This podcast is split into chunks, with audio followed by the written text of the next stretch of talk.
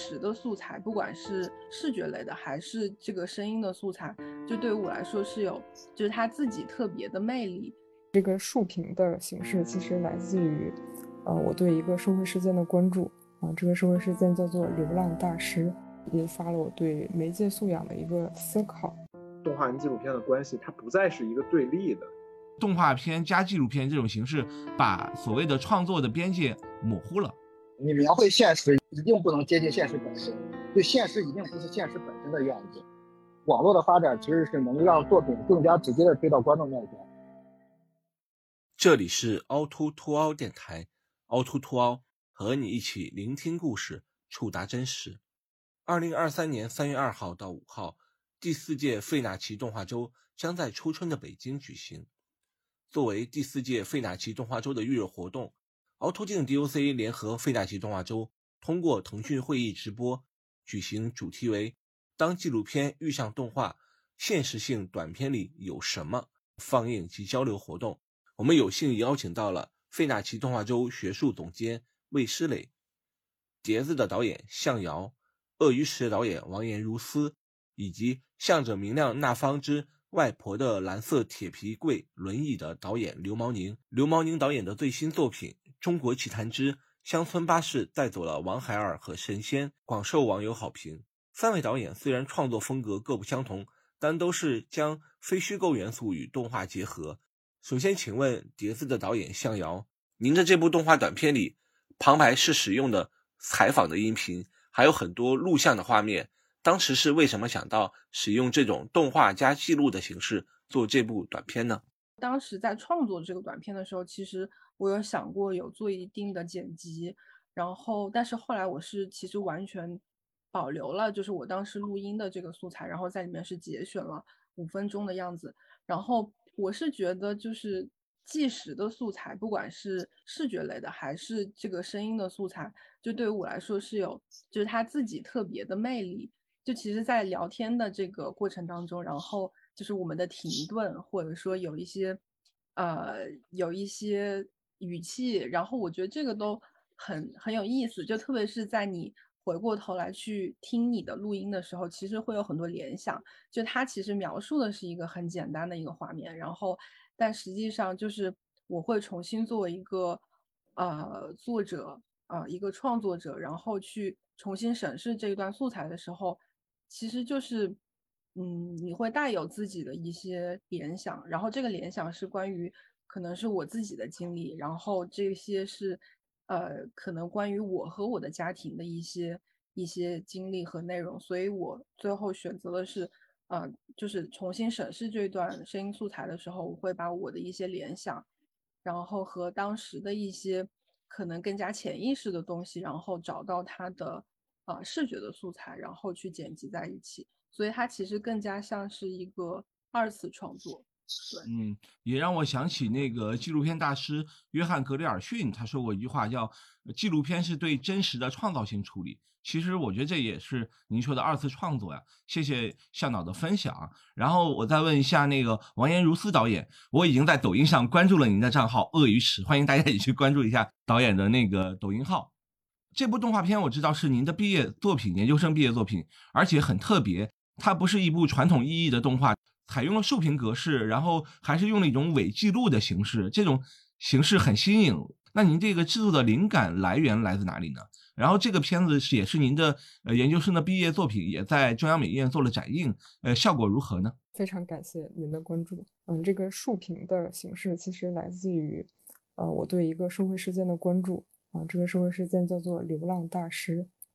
嗯，不知道大家有没有了解？有的有的，就是一个沈巍嘛，那个在上海，啊，就是因为这个事件引发了我对媒介素养的一个思考。啊，媒介素养其实就是我们作为呃网民啊，我们需要有义务去批判性的反思我们看到的每一个事情的真伪。啊，因为我们没有什么时间去呃辨识一个事情它到底是真还是假。啊，所以呢，我们在评论的时候。啊，需要有一种意识啊，就是这种媒介素养的意识。我其实，在做鳄鱼师之前，我是一个不太喜欢刷短视频和微博的人啊，我连热搜都不知道在哪里看啊，平时刷朋友圈的时候，啊，更多的就是看一看这个文章。那么朋友圈里有一篇就是这个关于流浪大师的文章啊，说的就是网友们去流浪大师的住所啊，围追堵截他的七十二小时我觉得这件事情很荒谬啊，它的荒谬就在于人们为了去蹭流浪大师的流量啊，然后流浪大师他旁边卖早餐的餐车叫做流浪大师吃过的早餐。啊，然后他还出现了很多，呃，绯闻的女朋友。然后通过这件事情之后啊，我就想采用这个竖屏的形式讲述我的这个故事。然后我就去学习从哪里去看热搜啊，然后去这个饭圈的超话里边去学习网友怎么吵架啊，然后主动的去刷一些不同类型的短视频啊，学习不同的。这个比如说法制博主、美妆博主等等啊，他们是怎么说话的？然后去找这个导师配专家啊，然后找同学去配自媒体。是我当时的这个展览的一个现场啊，就是我当时租了二十四台 iPad 和四个大电视，做成了一个黑色的王某纪念碑式的装置啊，因为这个王某有这个尬舞的视频啊，当然在现场展出的时候有几个。啊，小女孩在王某那个尬舞的视频前面跟着他一起跳，啊，这就是短视频的力量吧。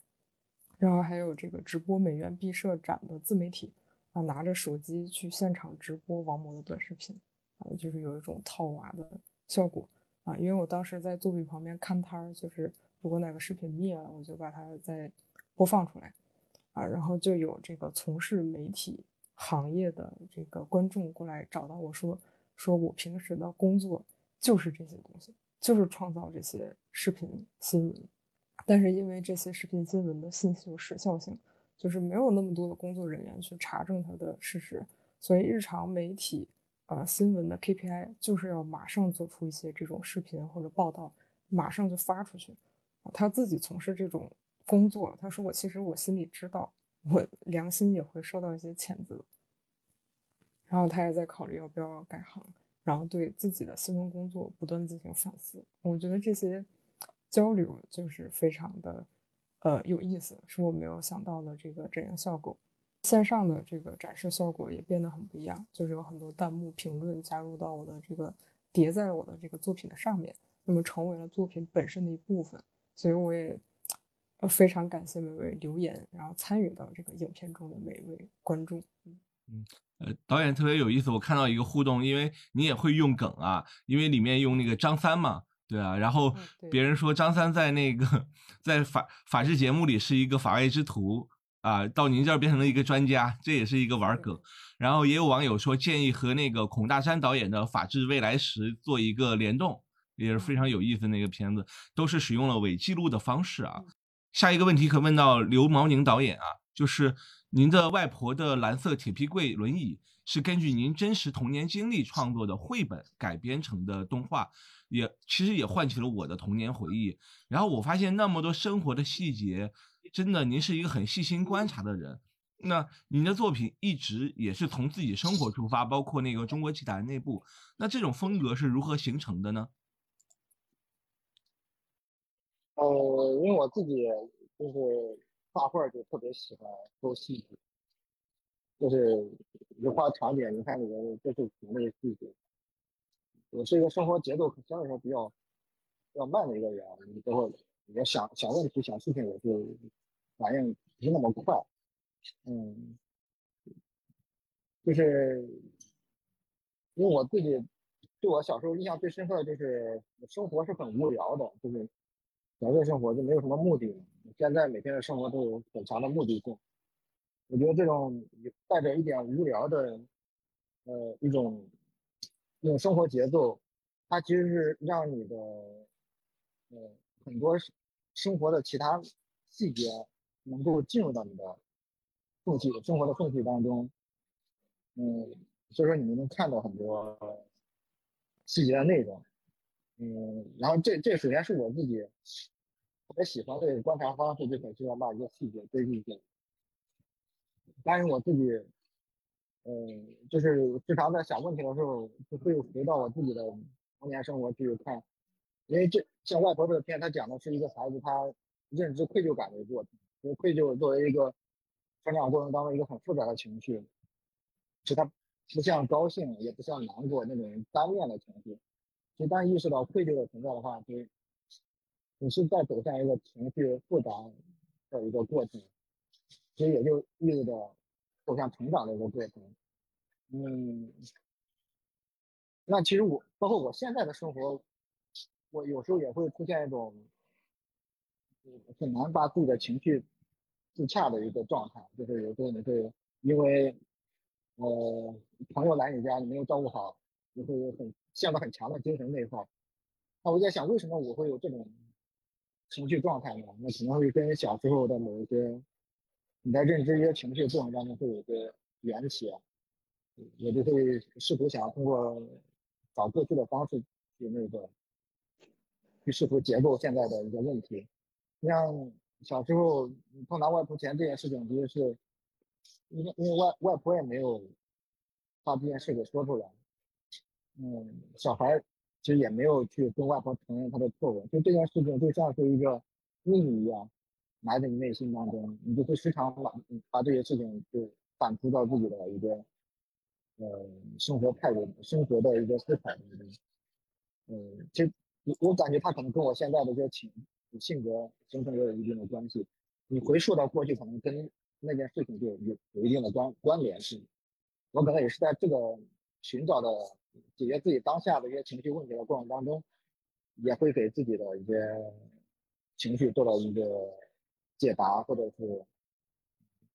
拆开拆分吧，就让你更加了解你自己。嗯，我觉得这这是一个通过过去来解决自己现在问题的一个。嗯。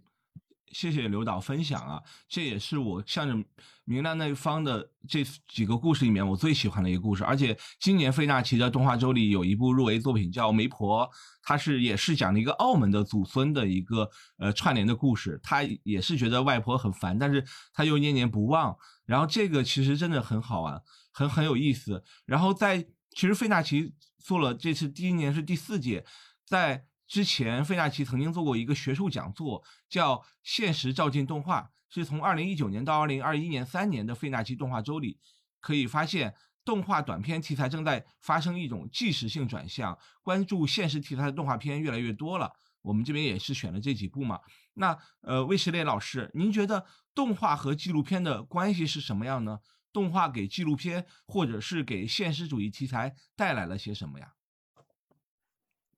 呃，动画和纪录片的关系，其实我呃很早以前认为是一种对立的关系，呃，就是因为其实早期都认为电影就是动画和纪录片都是电影的一个类型，然后呃，而动画和纪录片恰巧动画是一种完全虚构的一种呃动画类型，然后纪录片就是一种完全真实的那种类型。呃，我我记得其实呃，我在十年前也也也参加过一些这个中国的这种独立电影节，然后我会呃，我其实特别爱看纪录片，我甚至看纪录片的那个数量呃很大，然后当时会和一些纪录片导演去交流，然后呃，我就跟他谈到这个问题，呃，就是说那个我我我认为纪录片拍的都是关于真实的，呃，但是。当时我记得有一个导演，呃，他就跟我说，呃，其实纪录片也不是真实，就是，呃呃，动画其实也不是虚构，呃呃，他就后来就说，你可以，就是什么是真实的？就是当时我突然对这个这个问题就产生一个思考，我其实突然就想明白，其实动画未必也是虚构的，包括像刘毛宁啊，包括刚才之之前看到的一些那个作者片子，他们做的某种程度都是真实他的心理。就是真实它的反应，那个真实性可能就是呃，就是更加内化的真实，所以，我我我我现在呃，就改变了这个看法，就认为动画跟纪录片的关系，它不再是一个对立的一个关系。我认为现在的动画片呃，呈现出一种就是纪录片、动画纪录片很多的一个趋势，实际上是动画不再是以一种电影的一个类型存在，它可能正在超越电影，因为其实如果你从那个电影史的角度来说，就是电影是从动画中诞生的，但是动画实际上慢慢被推向电影的边缘。但是你从当下现在的一个情况，就是元宇宙呀，或者这这这种呃新概念，可能电影马上又会成为动画的一个特例。我我觉得可能动画现在正在发生这样的改变，动画其实可能跟电影的关系呃也会发生一个改变。我觉得从视觉上来说，肯定是呃给电影带来了一个很多样性的一种视觉，就是它的美术带来了很多样的视觉。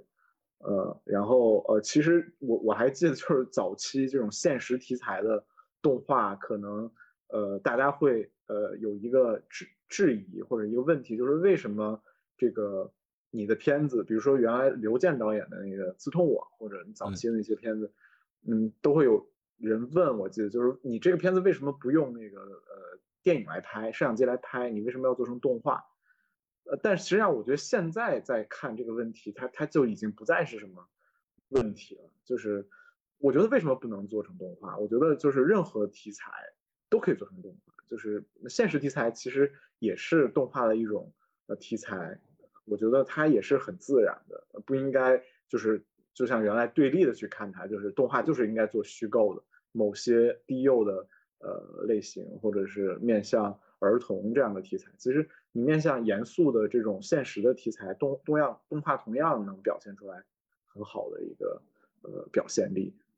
嗯，谢谢魏老师分享。我们这里也插个广告，就是恭喜刘健导演的艺术学院也入围了今年的柏林啊，也说明其实艺术学院它也是一个现实题材的动画，所以您这边也启发了我。对于凹凸镜来说，我觉得我就开个玩笑啊，就是动画纪录片对于我们来说怎么会就增加了我们的粉丝量。就是自从我们活动发布以后，大概有将近两百个呃观众会加入加我们的公众号和那个想参加这次活动，大部分都是基本不怎么接触纪录片、接触动画比较多的。所以其实对于他们来说，可能这也是一种普科普，就是动画片它不只是说天马行空的东西，它能还能和纪录片结合在一起。我觉得这个很有意思。我也想到，就是有一部呃丹麦做的那个动画电影叫《逃亡》，呃，另外一个翻译叫《无处心安》，是讲了一个难民逃亡到那个北欧的一个故事。它其实完全是用动画来拍成的，但是它也是归类在了纪录片这个范畴。所以，我无论动画家或者记录家，我觉得都是很有意思的一个尝试。然后我就很好奇，三位导演，就是他就是你们当时想创作作品的时候。为什么会使用这种呃记录有有记录元素的东西呢？就是呃这个是怎么看待动画纪录片这种形式呢？或者说会不会觉得动画片加纪录片这种形式把所谓的创作的边界模糊了？其实我会觉得，嗯，的确是有是有模糊，就是就是有的时候我在在看就是。嗯，比方说刚才几位导演的作品，我也是在说，就是到底这样算不算得上是纪录片？因为，呃，它肯定是纪实题材，然后就是纪录片是一定要是，啊，原始的素材嘛。就是，呃，比方说我的碟子的话，它其实是录音，它是真实的，这个不是人去演绎的。那就是我们可能比较熟悉的纪录片，可能是，啊，它影像本身的呈现就是，啊，就是就是纪实的，就是。呃，就是你可能拿着一个很随身或者是比较便携的一个录像方式，然后真实的去记录，然后但是其实，嗯，就是好像我们看，就是你说的这个逃亡，就是我很想看，但我就是还没有机会能够看到。然后我记得以前看到的一些其实国外的纪录片，呃，我有点不记得名字，就是比较早期的，其实有一些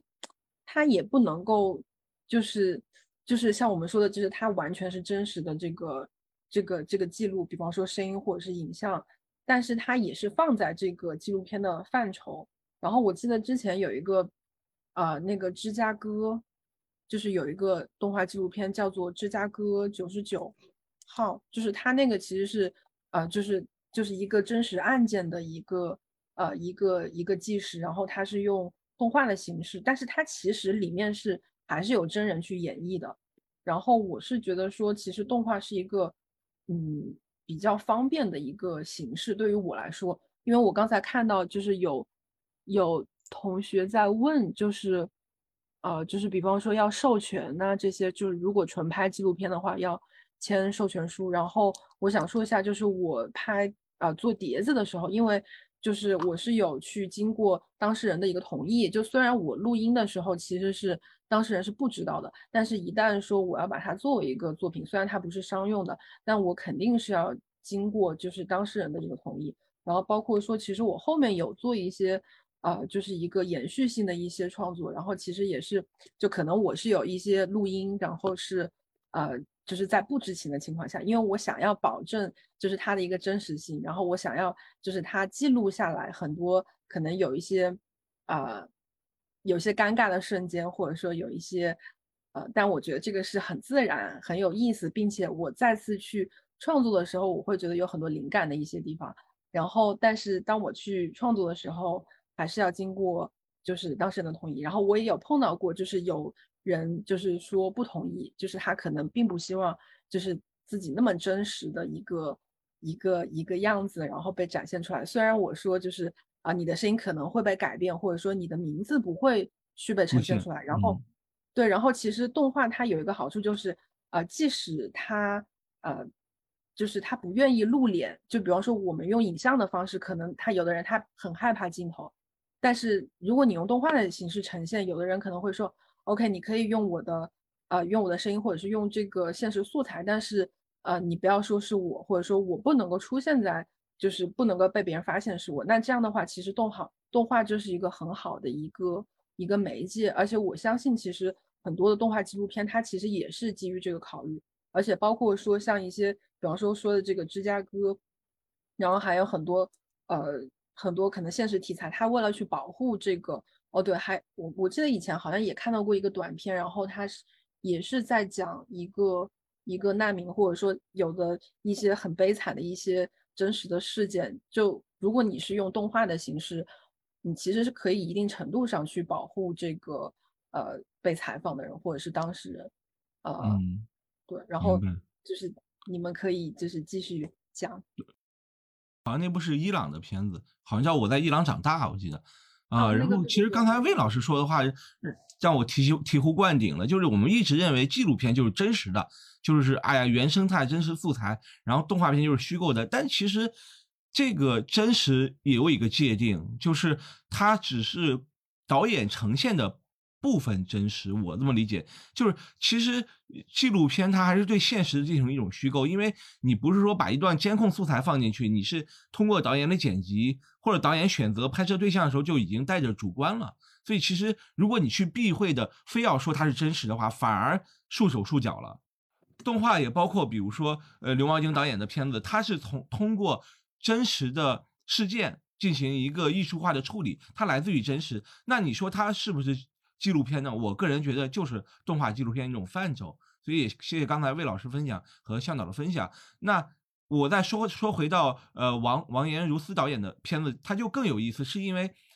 就是它是一种伪记录的形式啊。我们去年在厦门 Hi Shots 短片节的时候也聊过这个话题，就是伪记录它其实不是纪录片，但是它是会有一种假定性，就是它会让观众相信这是真的，或者说它和真实事件的。那种呃，比如说抖音的短视频特别的像，所以这部片子它不是一部动画纪录片，但是这种尝试这种伪纪录片的形式是特别有意思的。那导演您当时是为什么会用这种形式，或者说当时您觉得动画和纪录片的这种关系和联系呢？也是没觉得自己做的是动画纪录片，因为里边大部分的呃内容，所有的配音，所有的台词全都是虚构的。啊，除了这个带货要用的那些书，就是现实世界里面大家可以在，呃，这个网上买到的。那么专家身上的手表、领带、项链啊，就是就是我参考的那个百达翡丽、GUCCI，然后宝格丽等等。然后王某前女友的那个护肤品，嗯，其实是这个赫莲娜、阿玛尼等等。我希望用这些很现实，就是它真的存在于现实的元素，告诉观众说，鳄鱼池这种事情，就是我们现在拿起手机打开热搜，随便一条看见的东西，就是它不是什么离生活很远的童话，或者说我呃臆想出来的一个很天真的幻想，就都不是，他们就是我们网络生活的一个缩影，就是鳄鳄鱼池它之所以就是做一个伪纪录片的形式。呃，我是不想让它指涉任何一个真实的网络事件，啊，但是我希望鳄鱼池就是，呃，能够达到一种所有网络事件，就尤其是呃网暴啊、吃瓜呀、蹭流量等等这种媒介性行为提炼出来的一个比较温和的一个呃网络事件的一个模型。所以就是它是伪的，因为它没有真的东西，就是只有一些元素是真的。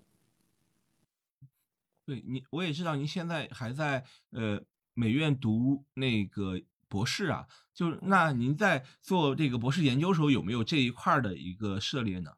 比如动画家或者之类这样的动画和其他载体的结合。嗯，对，就比如说像这个鳄鱼池，它其实就是已经体现出了一种呃轻微的媒介间性，就是在动画里面去体现短视频。就比如说像这个《楚门的世界》。它是在这个电影里面体现电视剧或者综艺啊，或者说录像带杀人事件是用电影去体现这个 DV 啊，或者说这个头号玩家，嗯，它是用这个电影去体现这个游戏，就是给你一种玩游戏的感觉。所以这个呃媒介间性的这个现在来讲是已经非常普遍的一种创作手法。好，谢谢导演分享。那刘芒英导演就是您，您认同您的片子是动画纪录片吗？这个范畴，嗯，您怎么看动画纪录片呢？其实我我并没有把我那个那那个片子划分为那个动画纪录片，因为因为我我我自己有观点，就是我觉得，嗯，你描绘现实一定不是，一定不能接近现实本身。就现实一定不是现实本身的样子，你是绕过现实之后，你去看现实，你才能接近我所认为那个现实。咱这说的有点绕，就是因为，嗯，我觉得人人是有两种现实对现实的记录的，一个是情感情感现实的真实性，和呃和现实本身的描述嘛，它是一个描述性。就比如我举我之前。嗯，那个吸铁石那个片子的一个例子啊，就是当时小男孩他走到的一个巨大的尸体面前，看到他去世的朋友，这个是其实他他表现出小男孩他他受到了一个巨大的精神的冲击嘛，他其实不太理解死亡是怎么回事。那现实的画面可能就是一个一一群人很死亡，其实我觉得是很苍白的一个东西。我我我觉得死亡是很苍白，它你没有什么冲击性，甚至没有什么力量，它只是一个事件在发生，甚至很冷漠，所有人都在在在观摩。你说他他是我能我认可的那个情感，这是什么？其实不是，因为在在小孩内心当中，他他接近的真实其实是他他他一个巨大的不理解。然后你等你过了很长时间之后，你再去回想这个事情的时候，你。你的你的大脑会自动把这个事情重新再做加工。我描绘出那个小男孩看到巨大尸体那个画面，是接近我脑海认为的那个真实的，而且那个真实其实是我认为是更接近我理解的一个人在认知死亡过程当中的真实的状态，或者是真实的一个呃情感状态。之前我不知道听谁说的一句话，就是刚听博说。小说是在填补历史的空白，我觉得他说的很准确，就是就那个历史只是会记录，但是它没有它它不存在人的东西。小说是能够把历史缝隙的东西填到，你你看历史一定不会感受到那个真实的，就是但是你看小说，你会接近那个那那个真实性。我觉得这也是艺术创作的魅力，所以说我自己来我的理解上，我觉得它可能不太像是纪录片。我是在用现实的元素去拼接出来了，我接近我我觉得一个接近我想象中的一个故事的状态。嗯，而且就您刚才举的例子，我也特别的印象深刻，就是比如说同一个事件，即使这个人他回忆的时候，每一个人说的都不一样，每个人关注点都不一样，但他们都是。呃，就是他们想象中的，或者说他们记住的那些东西，所以我觉得这也很有意思。就是，呃，然后我知道零九年有一部动画纪录片叫《和巴什尔跳华尔兹》，是获得了美国电影金球奖最佳外语奖。它是一部几乎以动画的形式构成的作品。然后导演他通过动画纪录片的形式，把一些刚才像向导说的，我可能采访那个人，那那个人不是很方便出现。然后他用动画的形式探寻了一种人与人之间的关系和战争的意义啊。所以它不仅仅像，比如说我们说有部纪录片叫《寻找小唐人》，它里面讲就是一段历史，就是那个人去南非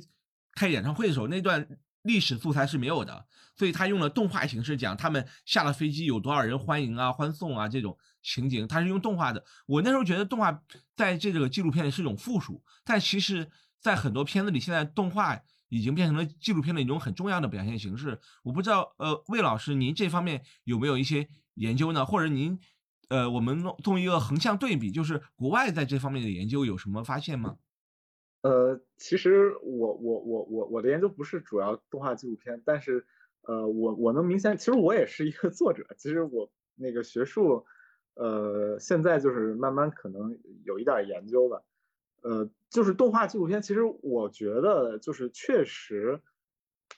就是流氓宁这些可能都不能算动画纪录片。就是呃，比如说我我我们去年的那个费纳西动画周上会有呃比较典型的那个动画纪录片，比如说那个像那个，就像刚才向遥导演说的，就是他可能是做一个调查，就是那个片子叫叫那个呃 Just Guy，就是。呃，我只是一个男人。其实那个片子就是讲一个美国的一个，呃，一个连环杀人狂。那个其实，在那美国那个那个 Netflix 还拍了一个连续剧，就叫《午夜杀人狂》。那个是美国非常著名的一个呃杀人犯。呃，Netflix 拍了一系列纪录片。然后当时这个人，呃，就是很很很奇怪的现象，就是他入狱以后，有很多那种女粉丝会特别崇拜他，因为他是美国。历史上第一个就是嗯现场直播就是抓他过程的一个人，所以他又长得很帅，他是有有一点那种印第安那种血统的，然后很多那种女粉丝就特别疯狂的，就是喜崇拜他了，就是崇拜一个杀人犯，然后会寄很多，比如说那个自己的裸照啊，或者说一些情书呃给他，他甚至跟一个女粉丝结婚了在狱中，然后而且这受这个女女粉丝干扰，他就没有被判很极刑。啊，所以后来他这个《Just Guy》这个片子实际上就是在调查这件事，就是他是以一个女粉丝的角色去进入这个事件，然后去用 N Instagram，然后去呃采访，就去寻找原来就跟他结婚的那个女人，然后和那个就是很多就是就是粉粉他的这些人，然后他其实我觉得某种意义上说，这个其实就是纪录片，无无非是因为这个人已经死了，就这个人死于癌症。然后他在这个呃表现这个人的时候，他用一种定格动画的方法去表现他那个魔鬼的一面，但实际上那个魔鬼一面某种程度都是那个媒体幻想出来、制造出来一种幻象。但是在一个女人眼里，他就是一个男人，他就是一个呃 just guy。他所以那个片子最后他是一个记录影像，就是真实的那个男人的那那个那个罪犯的那个一个实拍的影像。所以那段影像会特别让你。就是有感触啊，他就是一个人，他就是一个，只是一个男人，他不是魔鬼。那魔鬼都是媒体给他那个呃制造出来的一种假象。所以，所以我觉得其实就是动画纪录片，它在作者做它的时候，我觉得并没有特别刻意的去思考我要做一个动画纪录片。它实际上恰恰是有很多，比如说现在就是《Just Guy》这个片子，它非常适合就是呃用动画的这种方法去表达，而且其实。呃，我觉得近两年一个很大的趋势，就整个世世界的这个局势呈现出一种动乱，然后包括疫情啊，包括战争，很多这种事件会促使这个呃，就是创作者他会重新去呃创作这种现实题材，比如比如说像去年还有呃呃呃获奖一个片子，就是讲那个科索沃战争的，然后还有一个叫那个马尔比克战，那个实际上是讲那个就是原来。在在那个布鲁塞尔发生的一个真实的恐怖袭击事件，就二零一三年，就是地铁爆炸案，然后的一个恐怖袭击事件。然后那个片子实际上动画的部分也是，呃，再现了一个当时爆炸的一个一一个场面。所以就某种程度程度来说，我觉得这种，就是你可以抛去就是动画纪录片或者是电影这样的一个一个一个一个这种词的对它的一个限制，它实际上就是一种媒介艺术。然后，只不过原来是可能前现代的时候是动画，后来有了摄像机以后就变成了电影和纪录片。然后到了现在，实际上就有很多，比如说桌面电影，或者是那种 AC film，就是那个就是那种论文电影，是吧？它其实就是搞一个研究，或者我去追追追追一个犯人，或者追一个案子。然后它的很多素材可能都是来自于互联网，来自于这个 Instagram，来自来自于这种社交媒体，所以它自然它的视觉就会变成一种呃动画的那种视觉。它它，所以我我我现在觉得这这是一个大趋势，就是嗯，就可能慢慢动画。呃，让电影成为动画的一个类型，就是这种真实用摄像机实拍的，可能会越来越少，而而且它可能都是一种二次创作。就比如说刚才那个王岩书如斯提到，就是可能用媒体监性，就是即便你是一个用那个监视器拍的一个电影，它也是电影表现这个监视器，或者他他做一个这个呃抖音的一个短视频，他也是用动画的，他确实有这种媒体，它都是一种二次创作，或者是一个。再加工的创作，那种原始的去拍，或者那那种可能会，就这也是电影的这种可能在这种短视频时代的一个一个一个一个现象，我觉得可能。对我去年在费费纳奇，上次在费纳奇看的应该就一个越南的片子，叫呃，他也是就是那个姐妹两个人，一个在国外，一个在国内，他们通过书信的形式，然后旁白就是他们书信的内容，我觉得那个印象也很深刻。对对对，嗯，特别有意思。然后，嗯，大家也可以把提问放在公打在公屏里啊，就是我们接下来可能就会念一些问题啊，念一下问题。然后有人先问向瑶导演说，呃，之前看您的访谈，您提到自己在做不同时代女性议题相关的动画作品，《碟子》是第一部，然后那其他作品做到什么程度？什么时候可以看到呢？就是挖了一个坑，就是没有。其实是我从就是碟子应该是二零年在费纳奇放的嘛，然后后来其实后来就是在做新的，然后后来我就是在反思，因为其实就是比方说像刚才刘导就是说，呃，其实我也在想，就是这个片子，呃，他他要传达的是什么？就是它核心的内容，或者说或者说我还可可以怎么样把这个把这个话讲得更好？然后我个人是觉得，就是，嗯，不管是不是纪录片，但我的感觉就是，就是如果你要做纪录片的话，其实这个素材量是非常大的，就是你一定要积累到一定程度的素材，你才可以说，呃，我可以仅仅通过一个纪录片的形式，我就去传达一个可能我想引导引导的内容，但是这个内容可能它并不是像某一些叙事片那样，它是，呃，我可能直接把我的一个中心去。去去放在这个故事里面，而纪录片它还是要保持，就是你所呃记记录的这个东西，不管是人还是事件，它的一个真实性，它本身传递出来的一个内容，然后我是用我的视角去把它呈现给观众的，然后所以说我后面在做的这个方向，它的确也是和女性有关，然后然后我是选择的用一种呃比较长线的一个方式去做这个创作，就是。呃，是和也是我的一个朋友，然后我们是定期会有一点像心理咨询的一个方式，然后去有点像记录一个他的成长，类似于是这样吧。然后这个里面就会，就我会抓出一些他提到给我的一些有意思的事件或者是词语，然后就对于我来说，就是我作为一个创作者，然后也是一个聆听者，然后我会觉得是。就我会联想到很多我自己的生活，我自己的成长，然后我觉得这个是必不可免的。然后我就完全是在做这个创作的时候，就是把我自己的视角放在里面，然后我就觉得这个事情好像呃是有意思的，然后我就把这个他给到我的一些关键词去给呃一些呃和他完全不相关的人，然后完全不同职业、不同背景、不同性别的人，然后。就以这个方式去，好像是介入到其他一些人的世界里，就是就是我在做一个类似这样的事情，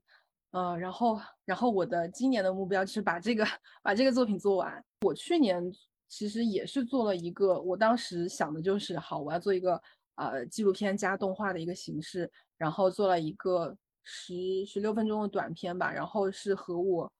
呃，是和我的家人有关系的一个短片。然后，但是我后来就发现说，呃，啊，这个好像是下一个问 下一个问题，那个有很多困难在创作的时候。对，呃，对对，反正就是就是刚才他问到的这个系列，其实就是啊，没还没有第二部。然后我尽量是呃，但但但是我会觉得。嗯，没有把它归类为我下一个创作的，就一定是同一个系列的，就是肯定是在我创作了前一个作品之后，可能我有一些反思以及一些启发，然后可能是还有一些和观众给我的一些反馈和启发，我可能会有一些新的想法放入到下一个创作，但它可能并不是同一个系列，或者说我一开始想的同一个系列。反正现在有网友在线催更了，您就加油哈。然后那个，呃，另下一个问题是问王岩如斯导演，就是，呃，就是您的动画专业学习与其他学科的交叉，阅读和思考是如何平衡的？感觉是问了一个学术问题啊。呃，然后他这位网友感觉现在单纯在一个媒介创造作品的效果越来越力不从心了，你怎么看这个问题？哦，我先来说一下这个第一个问题，就是怎么用其他的学科去启发这个动画。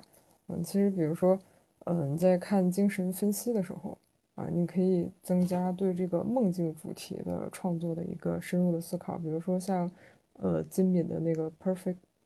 好像 Perfect Blue 吧，呃，未麻的布屋啊，它其实就很像拉康的镜像理论，就是这个阅读理论，包括一些哲哲学啊，然后结构主义等等，后现代这些所有的东西。呃，你读起来的时候肯定会觉得啊，好痛苦，像在吃屎。他们在说什么，根本就不理解。一开始你的确会觉得很难，但是当你读到就是有一定的这个呃理论基础的时候，你的一点就会变成一根线啊。然后你在读别的学派的时候，它就会变成一张网，就是这个东西是慢慢积累起来的。然后你读的时候呢，嗯，它也会怎么样呢？呃，无意识的，就是。会影响你的这个创作啊，就是一边读这些很难读的理论的书籍啊，然后一边来思考，就它跟你的创作之间有什么关系？就是这种感觉挺微妙的，就不知道怎么形容。就可能大家得就是看一看，然后你在看的时候要去想这个东西跟动画哇，或者说这个理论让我想起了哪部片子啊，就是可以这样把这个理论和实践。之间产生一个这个勾连的一个脑回路，然后当然杂书也很重要啊，就是一些乱七八糟的或者跟玄学有关的书，就也很有意思啊。然后另外一个问题就是关于不想在单一媒体方面创作的话，啊，就是说你不想只做一个动画，就是你的作品其实是多元的，是是这个意思啊。就如果是这个意思的话，呃，你可以去。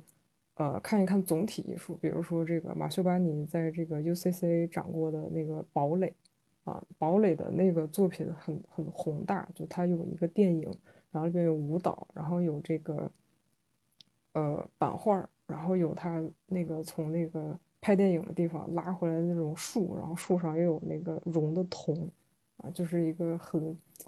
呃综合性的一个这个当代艺术作品。啊，如果你想往这个媒体艺术上面发展的话，然后可以推荐，嗯，大家了解一下那个好像是香港的艺术家叫叫黄炳，啊，就是他的那个作品是动画跟公共空间之间的一个呃联络啊，也非常的有意思啊。其实我们可以从很多这个当代艺术作品，从白盒子的那个呃。环境下，然后再去想动画的创作啊，然后也可以给大家打开一些新的思路。嗯嗯，我也想到在 UCC 看的那个呃曹斐的那个叫啊，对对对，那个电影院红霞电影院，其实也有点那种东西啊。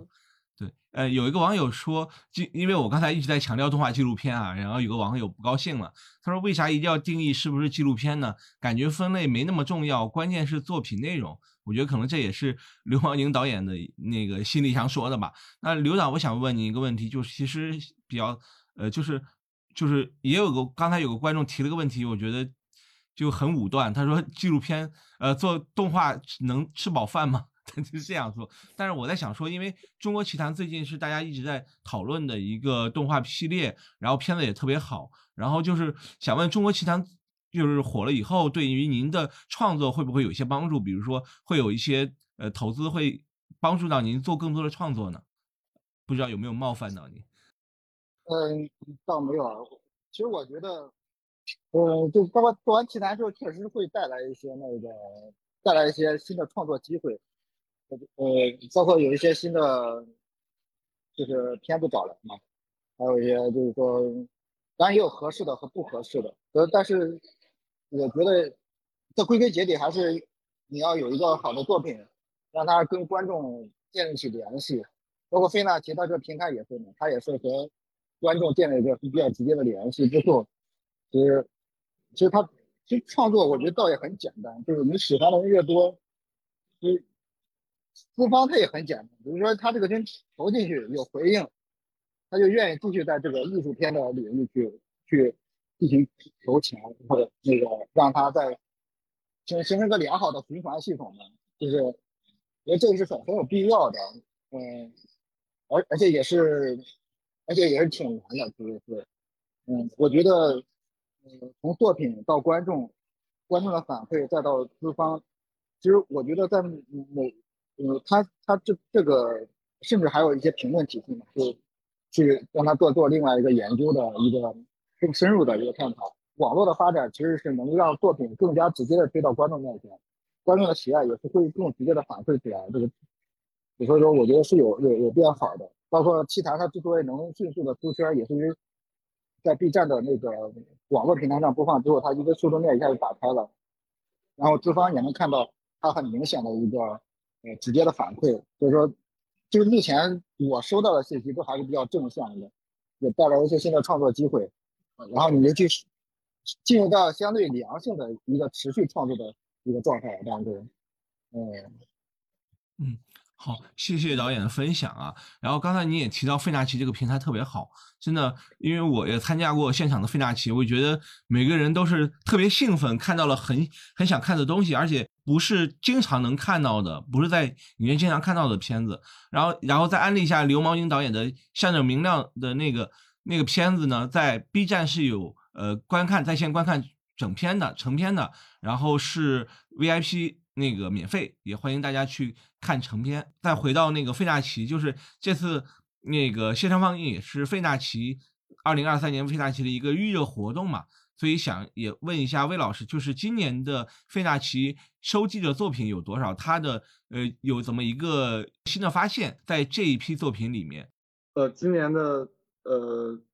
动画收集就是呃呃相对来说就更容易了，然后呃我们有很大量的国外投片，有好像来自四十八个国家的呃大概六百多部动画，如果我没记错的话，可能具体数据有点呃记不太清楚，呃然后其实今年有非常好的呃就是片子入选啊，当然其实呃我我其实觉得。就是在费纳奇能看到更多元的一种动画类型，因为实际上国内呃包括呃在制片这方面可能还是有很多禁忌和那个限制的，但是其实国际它对于动画的这个呃就更包容更开放，所以呃其实，在呃费纳奇动画周是能看到呃我觉得更多元的这样的一个呃动画创作啊，比如今年我。呃，我可可能推荐几部，有一个叫那个《白色日光》的啊，这个片子是今年入围戛纳呃电影节的一个片子，是一个法国片子，然后它呃呃就是有很强的文学性，同时那个美术呀这方面可能呃也会比较高级的一个片子啊，然后另外其实今年也有一个非常现实的，就是符合我们这个呃。论坛这个主题的一个片子，呃，呃，是来自于呃一个智利的一个片子，就今年那个呃萨格勒布的一个呃大奖，呃叫这个呃稍等一下，叫这个兽性这个片子，然后兽性这个片子其实呃也是讲一个呃呃呃智利历史上一个非常有争议的一个政治一个政治人物，然后呃以及他的很多这个呃一些就是酷，他是个酷吏吧，然后一个这样的一个故事。然后呃，可今年其实这种现实题材的依然很多，就包括像动画纪录片这种类型，也还是很多的。对，就是呃，还是欢迎，希望大家可以来到现场来呃观看我们的这个费纳奇活动。好，谢谢。谢谢魏老师，也非常感谢四位嘉宾做客凹凸镜 DOC 的直播间呢。然后也想请呃，就是这三位导演，三位导演也是参与过费纳奇动画周的活动嘛。然后也希望每个人安利一下费纳奇动画周，或者说说说一下你们心中的费纳奇是什么样子。我相信每个人都有不一样的看法。呃，这次先从刘王宁导演吧。呃，我觉得，因为我是我参加是第一届费纳奇嘛，嗯，我觉得他是一个一一个特殊的存在，一个呃，他他的特殊。包含了包容性，也包含了它，呃，基于中国土壤这个观影环境下生长出来的一个一个一个一个动画节吧。我觉得它的独特性，嗯，是我认为非常重要的一个特点，呃，标签。那王彦如斯导演，嗯，哦，我参加的是那个第三届费纳奇。然后也是非常万分有幸的成为了第四届费纳奇的初审评委之一啊，然后就是已经啊刚才这个魏老师说的那个六百多部片子，然后我们都已经看过一遍了，然后真的是精挑细选啊出来了很多非常优秀的片子，嗯，我就不过多的这个介绍费纳奇了，就是费纳奇的实力眼见为实啊，如果你想查询当代。动画导演们的精神状态，然后以及这个在后疫情时代下，啊，看到这种无畏的、伟大的、坚韧的创新精神啊，以及对动画和现实生活淋漓尽致的热爱啊，预知详情，请参见费纳奇动画小组的这个展映介绍，然后点击购票链接，谢谢。特别好，那向阳导演，您您呢？您也是去年？对，我想一下，我应该是去了两。两届吧，好像。然后，但是之前就是，嗯，对，就是反正 有很深的渊源。然后我觉得每次去其实都感觉挺有启发的，就是就是，呃，就是其实你可以还是去费纳奇的公众号可以去看到很多详情，就是呃，可能就是大家关注的或者说这种喜好程度可能。会有不一样，就比方说你呃更加喜爱这种纪实题材，然后有的可能是更加喜欢这种，呃就是画面很丰富，或者说某一些特殊题材，然后其实都可以找到，呃就是自己喜好或者是倾向的。而且我觉得这些，呃这些短片其实都是，嗯就的确是精挑细选，而且是平时你很难看到的。其实像兽性的话。呃，就是我我其实有在 B 站 有看到，但是但是有很多就是我呃很期待看到的，就是嗯，比方说我之前就是我我做那个动画和纪录片结合的一些片子的时候，我有看到那个越南的那个导演，然后是那个名字是叫做 Love Dad，就是然后他其实就是一个非常好的呃动画和纪录片相结合的一个方式，然后也是获了很多奖，然后所以。很期待看，然后还有一些我看预告片的时候，其实也有很多那个画面和它的那个质感是我很喜欢的。然后，所以我准备就是跟着那个呃预告片，然后到那个就是它的那个目录上去找，我可能哪几天是重点要看的。对，嗯，明白。魏老师，您再安利一下，谢谢向导。对，就是动动画动费亚奇动画周，实际上是一个非常。呃，好的一个动画的嘉年华，就像那个向瑶说，他你可以，你可以真的是拿着那个呃场刊或者拿拿着这个目录，然后去现场去好好享受呃就是动画周的这个时光。呃，就是其实我我们最近也看到很多这种呃往年的热心观众他的一个呃留言，他们可能。呃，第一届开始就已经就是戒不掉费纳奇了，就是他的原话，就是好像每年都从广州然后要飞过来，要要看这个费纳奇，就是他的这个电影纯粹的这种氛围还是呃在国内很独特的，就是你可以不用出国就可以看到，呃，就是当年呃世界上最好的这个动画电影啊。同时，其实费纳奇就是一个作者的嘉年华，就是你能可以面对面的可以跟作者交流。我相信所有参加过费纳奇的作者应该都会呃对费纳奇印象很深刻，呃，然后。嗯，就是今年有一个特别流行的，就是在组委会内部的一个就是 slogan，就是欢迎来看世界奇谭，就是借这个中国奇谈的热度，然后就是欢迎来费纳奇看那个世界奇谈。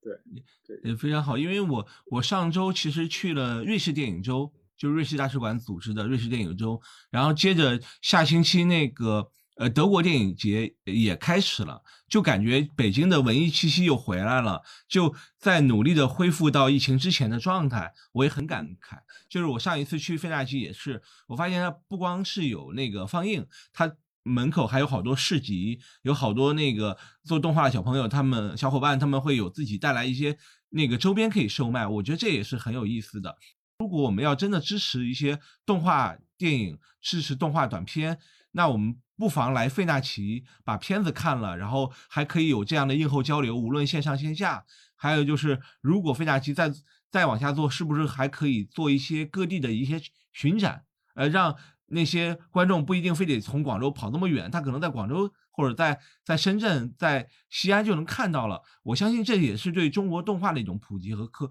让中国的动画人或者是观众能够看到很多优秀的。国际的片子，我记得我们做纪录片也是因为看到很多优秀的国外的纪录片，才知道哦，我们的差距在哪儿，我们要如何努力去赶超他们。我觉得这也是呃费纳奇的作用吧。然后也再次谢谢四位嘉宾老师，我们的今天的映后交流和放映都已经结束了，谢谢大家的关注。然后也期待在三月二号到三月五号的费纳奇动画周上与各位观众朋友们在线下进行相见。然后。活动地点是北京市海淀区杏石口路五十号中间艺术区中间剧院，大家可以关注费纳奇动画周公众号购票支持活动。我们在费纳奇动画周展映现场见。也很感谢包括小三白、包括呃小丁老师一系列为这次线上交流做出呃贡献的小伙伴。那谢谢嘉宾老师，谢谢各位观众，我们晚安。费纳奇见，费纳奇见。这里是凹凸凸凹电台，大家可以在网易云音乐、喜马拉雅、小宇宙、苹果 Podcast、汽水儿、蜻蜓 FM 收听。同时欢迎加入凹凸凸凹听友群，请在公号凹凸镜 DOC 下留言。听友，欢迎大家在听友群里一起讨论播客内外的故事。